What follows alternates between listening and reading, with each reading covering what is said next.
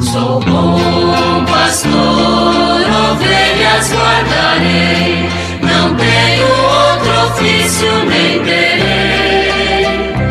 Quantas vidas eu tiver, eu lhes darei. Muito bom dia, meus amados filhos e filhas, ouvintes de nossa querida Rádio Olinda.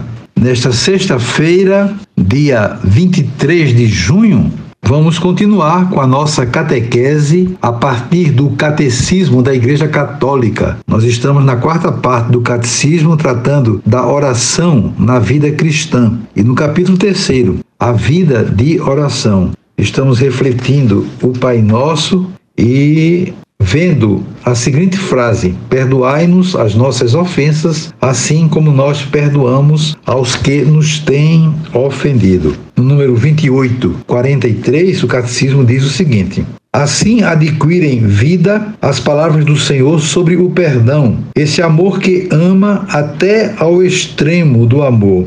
A parábola do servo desumano que coroa o ensinamento do Senhor sobre a comunhão eclesial termina com esta palavra: Eis como meu Pai celeste agirá convosco se cada um de vós não perdoar de coração ao seu irmão. Com efeito, é no fundo do coração que tudo se faz e se desfaz. Não está em nosso poder não mais sentir e esquecer a ofensa, mas o coração que se entrega ao Espírito Santo transforma a ferida em compaixão e purifica a memória, transformando a ofensa em intercessão. A oração cristã chega até ao perdão dos inimigos transforma o discípulo configurando-o a seu mestre. O perdão é um ponto alto da oração cristã. O dom da oração não pode ser recebido a não ser num coração que está em consonância com a compaixão divina.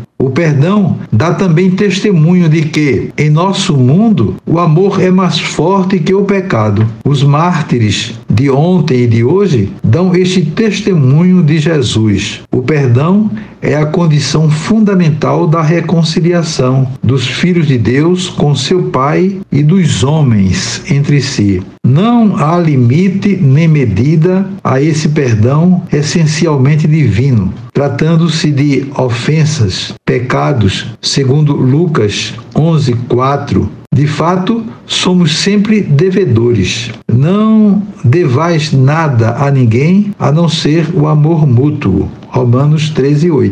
A comunhão da Santíssima Trindade é a fonte e o critério da verdade de toda relação. Esta comunhão é vivida na oração, sobretudo na Eucaristia. Deus não aceita o sacrifício dos que fomentam a desunião. Ele ordena que se afastem do altar para primeiro se reconciliarem com seu irmão. Deus quer ser pacificado com orações de paz. Para Deus, a mais bela obrigação é nossa paz, nossa concórdia, a unidade do, no Pai, no Filho e no Espírito Santo de todo o povo fiel. Muito bem, então é, vemos que é muita responsabilidade nossa rezar o Pai Nosso, sobretudo quando nós afirmamos exatamente isso: perdoai-nos as nossas ofensas, assim como nós perdoamos aos que nos têm ofendido. É claro que isso é uma exigência de misericórdia para com os nossos semelhantes. Se nós não tivermos capacidade de perdoar o nosso irmão que nos ofendeu, como podemos exigir que Deus nos perdoe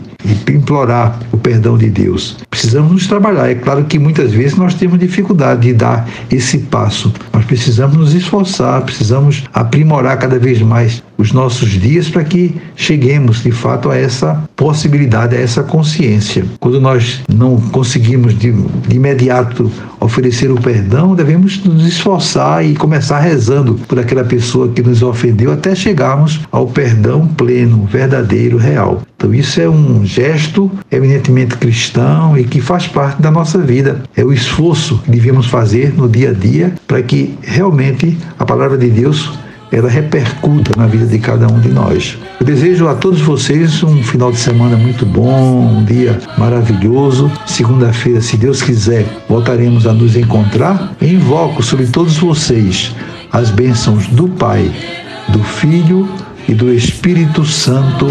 Amém. Sou bom pastor, ovelhas guardarei, não tenho outro ofício nem terei. Eu tiver